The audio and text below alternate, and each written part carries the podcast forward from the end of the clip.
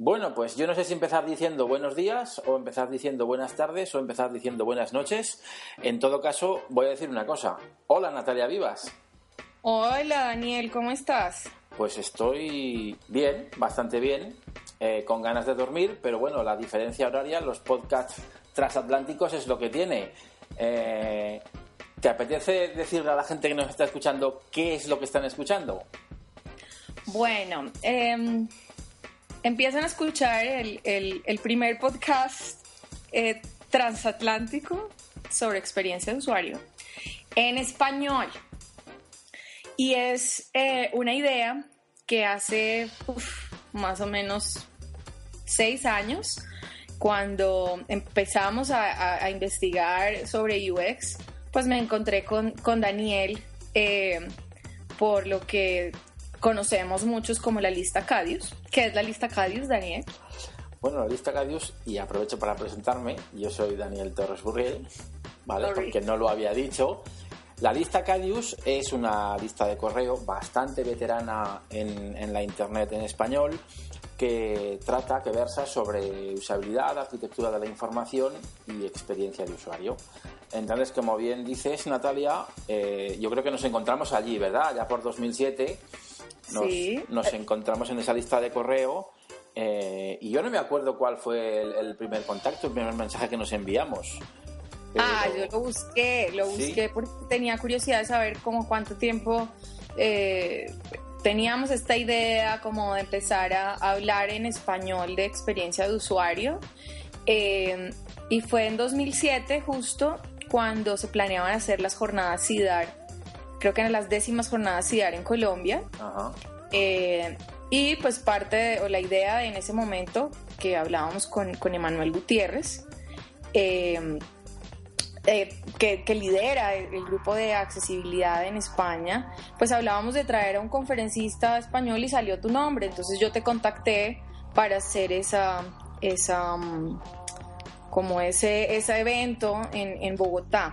Claro, fíjate tú que esa, esa fue una de las primeras veces que se me saltó a mí el corazón cuando alguien desde, para mí, desde el otro lado del charco, me contactaba para, bueno, pues para la posibilidad de, de tomar parte en un evento sobre, sobre cuestiones de accesibilidad, de usabilidad o de, o de experiencia de usuario, ¿verdad? Claro, y pasaron seis años hasta que pudimos, pudimos eh, traerte a Colombia eh, digamos que era algo chévere que, que, estaba que está sucediendo y es necesitamos más gente que hable de experiencia de usuario en español y eso que han pasado tantos años y aún aunque veo que hay, hay muchísimos hoy blogs o, personas que están hablando del tema, pues en el momento, en el 2006, eran muy pocas, entonces era como si todos nos conociéramos. Sí. Eh, y aunque yo no, nunca he escrito mucho al respecto, eh, hago varias cosas, pero no todas las he escrito. Eh, creo que muchos aprendimos de los que estaban en España haciendo, haciendo estos temas. Entonces, desde esa época es que con Dani hemos hablado de la posibilidad de crear este espacio, abrirlo. Eh, y ya dijimos, bueno, es mucho tiempo, nos vimos acá en Colombia, hablamos del tema, no lo grabamos estando acá. Entonces estamos haciendo todas las cosas técnicas para poder llevarlo, llevarlo a cabo. Es bastante experimental, ¿o no? Es absolutamente experimental. Y yo creo que la gente que nos escucha eh, se irá dando cuenta de esto, desde luego en esta primera emisión.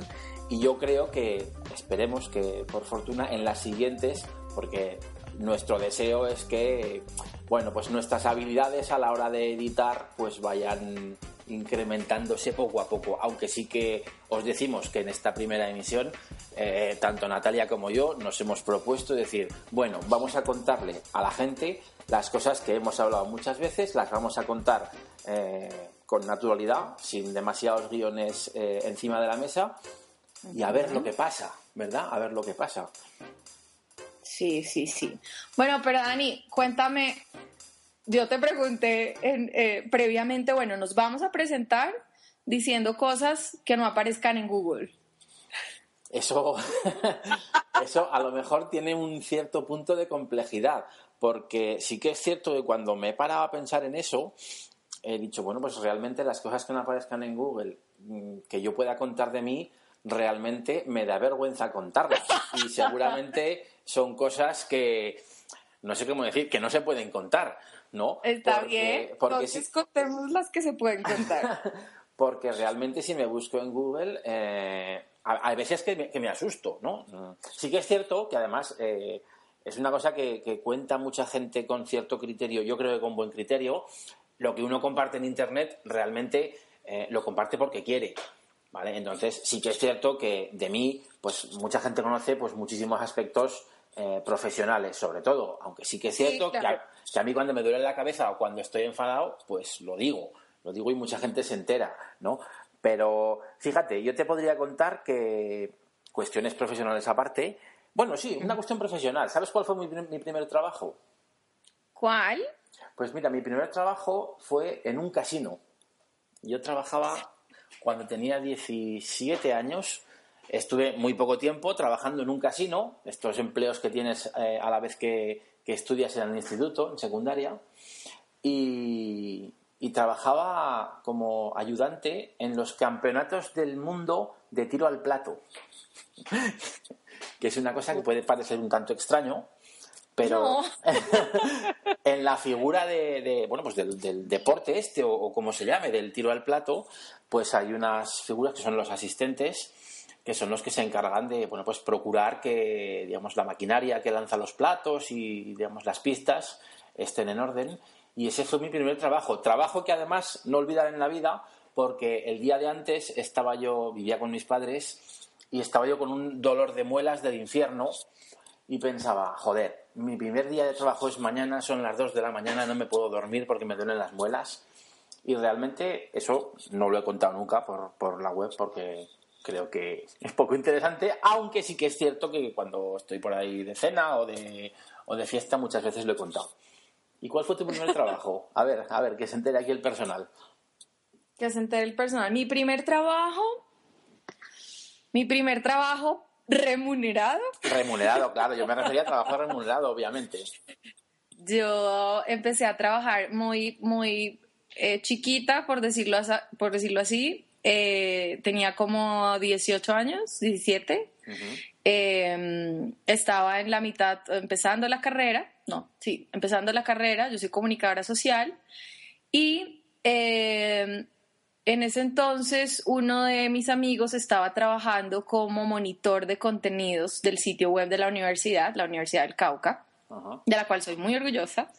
Em, eso es en Popayán, yo soy de una ciudad em, pequeñita, como de 300 mil habitantes de Colombia al sur, y estando eh, mi compañero, yo le dije, oye, a mí me encantaría trabajar en eso, yo quiero escribir. Yo estaba como comunicadora porque a mí me gustaba escribir y porque me gustaba la radio y porque me gustaban los medios en general.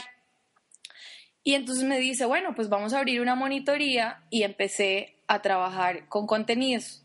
Entonces mi labor desde que inicié es luchar contra interfaces de contenido. Entonces era un administrador de contenidos hecho en casa eh, hecho en casa en el de 2000, 2001. Ajá. Eh, y ahí está la edad revelándose. bueno, es fácil, tengo la puesta en todos lados, pero bueno. Em, entonces empecé, llevaba yo mi, función era levantar el contenido de las entidades, perdón, de cada unidad de la universidad. Entonces ir a acercarse a artes, a las facultades, oigan, por favor, envíenos el contenido porque mi labor era editarlo y subirlo. Y así yo empecé eh, cuando eh, tenía, también en ese momento tenía unos, unos amigos que estaban haciendo una empresa web en Popayán Hmm. Popayán es una ciudad muy pequeña, no sé cuál sea el equivalente en España, es una ciudad universitaria e histórica. Ajá, eh, Salamanca, como, pues, Salamanca. Como Salamanca. donde, precisamente, perdona que te interrumpo muy brevemente, se celebró en, la primera edición de UX Spain, el, el, encuentro de profesionales de experiencia de usuario, que este año, en 2013, para quien esté interesado, se celebrará en Valladolid y en el mes de mayo. Continúa, que te, he interrumpido como si fuese yo una, cuña, una cuña publicitaria. No, pero eso está bien porque después se nos aburren. Hay que hablar más de UX. Bueno, más, digamos que este, hablamos un poquito de nosotros. A mí a veces me molesta como parecer como eh, la pregunta que hice de Google y eso, como parecer muy arrogantes al respecto, pero creo que es, es un tema de, de, haber estado conectados mucho tiempo y es bueno igual que estemos metiendo como este, estos temas de UX. En fin, trabajé como monitora de contenidos eh, con, y desde mi primer trabajo todos mis compañeros fueron ingenieros. Entonces todo ese entorno era geek y solo éramos dos comunicadores, era muy raro. Y amigos míos eh, un abogado y un ingeniero de sistemas estaban creando empresas y estaban haciendo la página web, porque no era el sitio, era la página web de eh, los bomberos de la ciudad. Ah. Entonces, como sabían que yo era tan adicta, sigo siendo muy adicta a Internet, me llamaban y me sentaban frente a las páginas web y me decían, ¿qué piensas? Y yo, o sea, yo fui un usuario de prueba, o sea, ese fue mi primer rol y con el tiempo ellos vieron que yo era muy interesada sobre el tema y sobre los contenidos y pon esto más grande, etcétera, o esto está chévere o esto no lo pongas.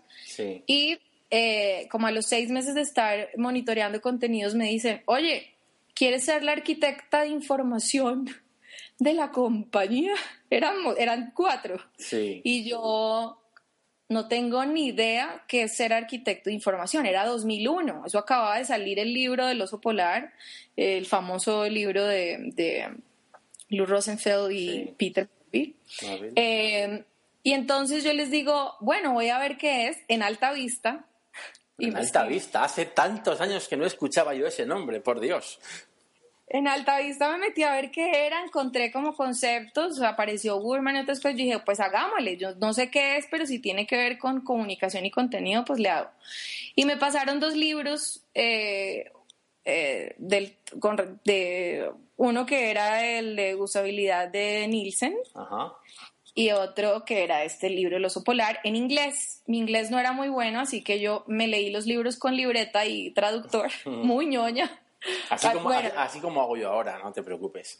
Sí, no, yo también sigo haciendo lo mismo. Y entonces, a partir de ahí empezó esa curiosidad y desde ese entonces eh, soy la eh, niña que en los proyectos insiste en los usuarios, en probarlos, en verlos. Y eso llevó a que yo hiciera una investigación al respecto. Pero bueno, mi primer trabajo creo que, no sé si eso está público, pero sí fue hacer contenidos y esos contenidos me llevaron a ser arquitecta de información. Fíjate que mientras estabas tú haciendo este repaso, me estaba acordando yo de una de las frases que más me marcaron, porque claro, tú, eh, bueno, pues por lo que has contado, digamos, tus primeras, tus primeras incursiones profesionales fueron ya dentro de un ámbito tecnológico, incluso dentro de un ámbito de algún cierto tipo de relación con los usuarios, ¿no?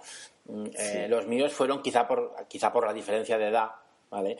Eh, pues yo tenía unos trabajos al principio, pues eran absolutamente alimenticios, que tampoco está mal porque te da experiencia en la vida, ¿no? Pero viniendo al tema de UX, me estaba acordando yo de la primera o la gran frase, yo siempre digo, cuando alguien me pregunta, si no, no lo digo, eh, que yo, empecé a aprender de verdad cuestiones de experiencia de usuario con Eduardo Manchón. Sí, yo también, alzado.org. Sí, porque, porque Eduardo Manchón, pero, pero más allá de alzado.org. Eh, antes. No, no, no, no, digo que antes, digo que más allá de, la web de alzado, eh, tuve la, fortuna de encontrarme con Eduardo Manchón eh, para ayudarle a, a, organizar uno de los cursos que él daba ya por 2005, 2006, para hacer una edición en Zaragoza, en la ciudad donde yo vivo. Entonces le ayudé a, moverlo, a organizarlo aquí en Zaragoza y tuve la posibilidad de estar con él en el, en el curso, a lo largo de, digamos, todo el desarrollo del curso. Y lógicamente, pues como todas las personas que vienen de fuera a Zaragoza, pues nosotros solemos, eh, pues, no invitarles, pero, pero sí hacerles un pequeño recorrido por la ciudad, y solemos no dejarles solos, ¿vale? Nos gusta mucho, somos bastante hospitalarios, no dejar sola a la gente que viene de fuera. Entonces hablamos una, una relación... Los colombianos también, ¿no? Sí, de verdad. Sí, no, me consta, me consta. Eh, entablamos una, una, relación bastante, bastante amable, bastante amable con Eduardo, y yo recuerdo que, que enseguida tomé la confianza para hacerle preguntas de ámbito profesional que a lo mejor, pues, pues en público, pues me daba más me daba más reparo hacer, ¿no? Y siempre me acuerdo una vez que le pregunté, oye, Eduardo, le digo, pero hablando del tema este de los, hablando de, trabajar con wireframes, con prototipos, yo estaba muy obsesionado con las herramientas y le, y le dije, oye, Eduardo, digo, mm, ¿cuál es la mejor herramienta para, para hacer wireframes? ¿no? Digo, porque yo uso esto, uso lo otro, digo, pero no sé, desde tu punto de vista, como eres un tío que tiene más experiencia, que has, digamos, tenido unos clientes de cierto prestigio, y me dijo, mira, Daniel, eh, los prototipos tienes que hacerlos con papel. Dice, porque el prototipo, el mejor prototipo, el mejor wireframe, es aquel que no te da pena romperlo y tirarlo. Y yo me acuerdo que eso me lo contó en un bar tomando una cerveza, y fue como esta frase que te da una bofetada en la cara y te desmonta todo lo que tú pensabas sobre lo que son las cosas en la profesión, ¿no? Claro. Y fue como, y cuando tú estabas hablando, estabas haciendo ese, repaso, no sé en qué momento eh, me ha venido a la cabeza esa frase, que es una frase que yo he de decir que me ha ayudado a ganarme la vida bastante. O sea, porque básicamente eh, la mayoría del, trabajo, cuando trabajaba para otra empresa, cuando trabajaba en un equipo de trabajo y desde que monté mi propia empresa, eh, incluso con las cuestiones de formación en UX Learn en la universidad, mm, básicamente lo que estamos haciendo es enseñar a la gente a pensar, a poner sus pensamientos en un papel con, relajo, con tranquilidad eh, y para poder reflexionar y pensar sobre lo que se está haciendo y si no funciona, se tira, se rompe y se vuelve a empezar en lugar de eh, ponernos de la mano de una herramienta tecnológica de software eh, a trabajar, a, echar muchas horas y quizá a no llegar a unos resultados que sean satisfactorios, ¿no? Claro, me parece eh, que solo una frase me, me, marcó un montón. Pero, y además esto, Eduardo, yo no sé si se lo he contado alguna vez, porque tenemos muy buena relación, pero es una frase muy simple que me marcó un montón. ¿Tú recuerdas en tu experiencia algún, algún momento similar, algún momento de ese tipo de una frase, una cita, eh, un artículo que has leído que te marcó de alguna manera o que te llamó la atención de especial forma? Bueno, hay algo que me marcó em, en mi carrera en general, pues porque mi formación fue periodística o fue de comunicaciones, pero es una frase que, que se aplica al, también a, nuestro entorno, bueno, porque tiene que, o sea, hacer, hacer eh, usabilidad o diseñar interfaces es hacer comunicación, es definir, mejorar la comunicación. y, y cuando yo tenía como 14 años, esto va a sonar muy chistoso, muy, muy, muy jovencita, 15 creo, em, abrimos un, un, un, digamos, nos aprobaron en el diario local de la ciudad nos aprobaron una, una página juvenil. Entonces éramos un grupo de gente que escribía para una revista y nos aprobaron una página juvenil en un diario que desapareció este año. Em, se llamaba el Diario Liberal. Y ahí eh, nos fuimos a hacer una entrevista. Yo tenía 15 años, ni idea, yo tenía formación, yo era una estudiante de colegio y eh, nos fuimos a hacer una entrevista y él era un personaje político y no nos, un, perdón, era un, sí, era un candidato político, no lo encontramos, no nos atendió, nos hizo ir tres veces. Y nosotros llegamos con esa frustración a donde, a donde la directora del, del, del como del equipo juvenil, que era una señora, eh, mucho mayor, Ismenia Ardila se llama. Y entonces nos dice, yo le digo, pero es que no encontramos nada, pero es que qué nota vamos a hacer si, el, si la persona nunca nos atendió y me dice, no encontrar información también es información. Entonces, para mí eso fue, y yo tenía 15 años, ¿no? Entonces era como, wow, o sea, no, que no encuentres la información, o sea, que esta persona no te atienda, también de esa noticia o de esa, de esa situación, puedes sacar una nueva, ¿no? O sea, puedes decir, ah, fuimos y cuentas la historia de por qué no te atendió, etcétera.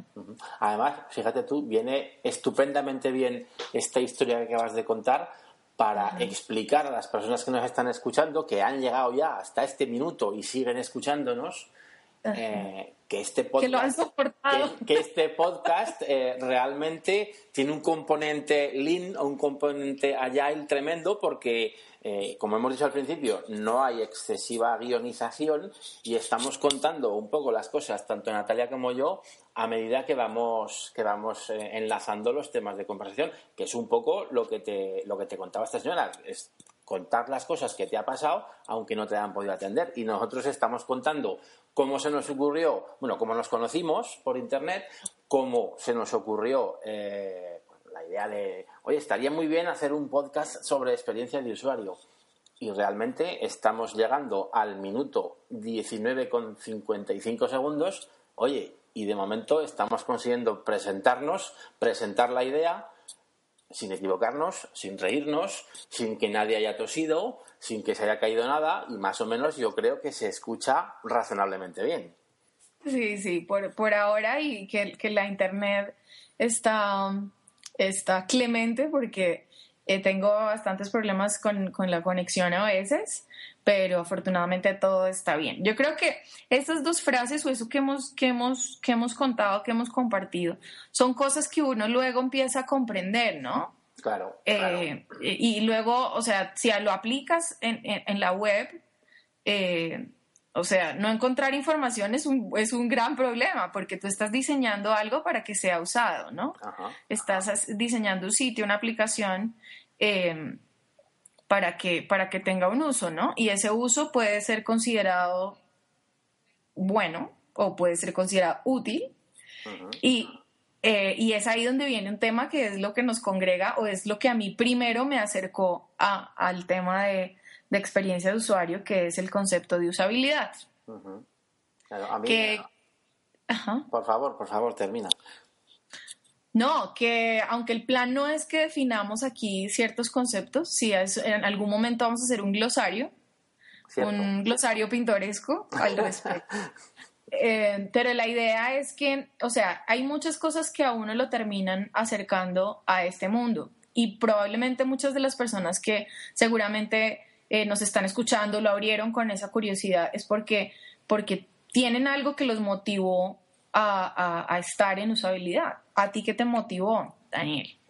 A mí qué me motivó a estar en usabilidad, pues mira, si te soy sincero, eh, yo digamos que me fui, yo me estaba, estaba navegando por el, por el proceloso río del, del diseño para Internet, del diseño web, pero lamentablemente mis manos y mis dedos no están hechos para entenderse con Photoshop ni con nada que tenga que ver con la estética. ¿no? Pero, pero, pero, mira tú cómo son las cosas. En la empresa donde yo trabajaba, eh, pues no sé de qué forma terminé comprendiendo muy bien, eh, y eso es que es cierto, de forma casi casi innata, cuál era el espíritu del lenguaje HTML me, encantó. Cuando lo descubrí, eh, enseguida lo, entendí. Eh, me encantó cuál era el funcionamiento, el que se ve y el que no se ve de, la web. Y poco a poco fui convirtiéndome en, esa figura en la empresa. Yo, yo me definía como el fontanero, ¿no? A mí me llamaban cuando había algún problema en algún, en algún sitio web, en alguna pantalla, en algún proceso, pues para arreglar la parte del código, ¿no? Y eso me permitió, claro, descubrir eh, cómo en un contexto de, proyecto y de, proyecto mediano y grande, cómo poder solventar algunas cuestiones o ver cómo se comportaba el código y qué, qué resultados, el código HTML, lógicamente, qué, qué resultados daba en, pantalla. Poco a poco, a mí eso me llevó a, entender al cliente, porque al final, eh, cuando tú estás, eh, como se suele decir, ¿no? manchándote las manos con el código, terminas o, tienes la posibilidad de entender muy bien al cliente en tanto en cuanto está fabricando un producto que es la web que sirve a unos objetivos, que tiene unos fines, tiene unas finalidades. Entonces, a mí eso me llevó a pensar que muchas veces eh, estamos demasiado obsesionados con la tecnología, estamos demasiado centrados en la plataforma y nos olvidamos que al final todo esto se hace para algo. Todo esto se hace, como tú decías, eh, con un objeto de utilidad. Esto ha de ser útil para alguien. Esto ha de permitir que se vendan productos. Esto ha de permitir que se alquilen servicios. Esto ha, esto ha de permitir que la gente compre eh, tickets de avión, de tren, me da lo mismo. Cuando, cuando esto, claro, cuando esto no sucede, entonces es cuando encontramos, cuando, cuando alguien tiene un problema. Tiene un problema el cliente y tiene un problema el proveedor. Y lógicamente tiene un problema el usuario final que no puede hacer lo que desea hacer o le es muy complicado hacer lo que desea hacer. Entonces, así, digamos, a través de un proceso eh, de reflexión sostenido en el tiempo, eh, terminé yo en, este ámbito de, la usabilidad y la experiencia de usuario. Y realmente me encanta. Es, una, es, un, es, un, es un final de camino, al menos en este punto, del que estoy bastante, bastante contento. Sí, hay que aprovechar, ahorita que te refieres a utilidad, bueno, y que nos referimos un poco a utilidad, y usabilidad. Es diferente. Por ejemplo, yo siempre cuando, cuando la gente me dice, bueno, pero ¿cuál es la diferencia o por qué? A veces la gente es que la usabilidad de esto para referirse a qué tan útil es algo o no. Entonces, eh, el tema de lo útil y, es, es un ejemplo, bueno, en, una vez en la revista de la universidad salió un, un, un, documento o un artículo que decía objetos inútiles. Y yo, ¿cómo así que? Bueno. Y era una cafetera o un ventilador USB para el computador. Y yo, ¿pero quién dijo yo que eso es inútil? O sea, es, es inútil es que no pudieras darle un uso final. Ahora, si fuera difícil de usar, es que no pudieras conectar esa USB o no pudieras prenderlo, no supieras y o estuviera diseñado de tal manera que no lo pudieras poner cerca al computador. Entonces, hay un ejemplo que yo siempre uso, es más que este año, el año pasado estuvo por acá Emanuel, Emanuel Gutiérrez, que ya la nombramos de, de las jornadas Entonces, a veces la gente me dice, bueno, ¿qué es usabilidad? y qué es experiencia de usuario. no lo vamos a definir, pero a mí sí me gusta hacer un ejemplo. Cuando tú tienes unas tijeras, eh, aparentemente son intuitivas, hay dos orificios, y o sea, ya porque tenemos en, nuestro modelo conceptual que esas dos aspas pueden cortar, pero tienes que usarlas o tienes dos agujeros para usarlas, pues qué tan fácil es tomar esos agujeros para cortar, para cortar, eh, pues tiene que ver con el uso. Si está muy delgadito, si está muy grande, hay tijeras para cortar pasto, para cortar papel, para cortar eh, césped. Ah, bueno, ya dije pasto, que es lo mismo. Entonces, es si esos mangos son difíciles de tomar, pues es un problema de uso. Si la tijera no corta, es un problema funcional. Exacto. ¿Y cuándo se convierte en experiencia? Cuando esta tijera tiene un color, un tono, una figura que involucra las emociones. Entonces, si yo presiono la tijera y suena, o si la tijera tiene orejitas de conejo, o tiene lo que sea, pues yo ya entiendo ese uso. Ahora, Emanuel lo complementaba diciendo, ahora qué es accesibilidad, que la tijera pueda ser usada por el diestro y por el, por el zurdo. Por el zurdo. Entonces, a veces esos ejemplos digamos que, yo no sé, yo creo que explicándole a la familia qué es usabilidad es el reto, es el reto más grande, porque es algo que, que, todos viven, que todos sufren, pero que no, no conciben como concepto, ¿no? Entonces yo te digo una cosa, a mí todavía me queda trabajo, me queda todavía tarea para poder explicarle a mi familia lo que es usabilidad y lo entiendan, porque mis padres todavía no acaban de comprender muy bien a qué me dedico. Y no te creas tú que no es un problema cuando alguien de la familia te pregunta, pero bueno, Daniel, tú en realidad, ¿qué es lo que haces, en el trabajo? Y entonces es cuando dices, no, yo soy traficante. Pues dices, así termino antes, aunque te escandalices, pero termino antes de explicarlo, ¿no? Es broma, pero bueno. Bueno, pues entonces, Natalia, yo, yo, te diría una cosa. Eh, si te parece, Vamos a dar paso a unos minutos de publicidad. Es una broma, no vamos a dar paso a publicidad. Eh, Pero ¿cómo, ¿cómo? Perdón. Sí, no, lo que te vas a cerrar. Algo me dice que vas a cerrar. Es mi tono de voz, aunque no nos veamos porque no os lo hemos dicho, claro, porque Natalia está en Bogotá, eh, yo estoy en Zaragoza. Eh, gracias a Skype estamos manteniendo esta conversación y, sí que es cierto que por mi tono de voz, eh, Natalia es una chica bastante, ¿cómo se dice esto, no? Que, perspicaz. Perspicaz, efectivamente. Qué rico es el idioma castellano, por Dios. Qué alegría. Eh, pues sí, efectivamente. Yo te iba a proponer, eh, como nos estamos acercando a los 30 minutos de, de emisión, yo creo que para el primer programa podemos darnos por satisfechos. Yo solamente diría que espero, y seguro que Natalia lo comparte, que alguien haya llegado hasta aquí y no cuentan familiares y amigos. Y desde luego tenemos todas las ganas del mundo de, volver a emitir otro más y otro más y otro más, en el que, bueno, pues os contemos menos cosas nuestras y desde luego ah. hablemos un poquito más de, temas de UX. ¿Cómo te, ¿Cómo te parece, Natalia? De acuerdo, eh, pienso que esta es como la primera, la primera experiencia, nos faltó un poquito presentarnos, hay cosas que vamos a ir mejorando y como esto se trata de diseño centrado en el usuario, pues paulatinamente iremos eh, preguntando y recibiendo sugerencias sobre temas que, que, quieran abordar y sobre todo pues que recibir el feedback de las personas que hayan llegado hasta este instante. Entonces les agradecemos por su atención, por haber estado acá hasta, hasta, hasta el final. Prometemos que vamos a tocar mucho el tema de experiencia de usabilidad, ojalá no solo web, eh, sino de muchísimas eh, plataformas y también sistemas y productos. ¿Cierto? Tal y como lo cuentas. Bueno, ha sido un placer, Dani, que ahora sí, buenas noches, España. Y muy buenas tardes, Colombia y Latinoamérica. no, bueno, fuera de bromas, eh, de verdad, ha sido un gustazo compartir este rato contigo, Natalia, y con todas las personas que nos estéis escuchando en cualquier momento y en cualquier lugar. Y lo que sí que prometemos es que volveremos. Eso sí. Y no se olviden, el hashtag es numeral podcast UX. Exacto. Y pronto podremos contar algo de la web, pero tened en cuenta, el Lean UX tiene estas cosas. Está el podcast, pero todavía no está la web. Nos escuchamos. Os han hablado Natalia Vivas desde Bogotá y Daniel Torres desde Zaragoza. Saludos. Chao.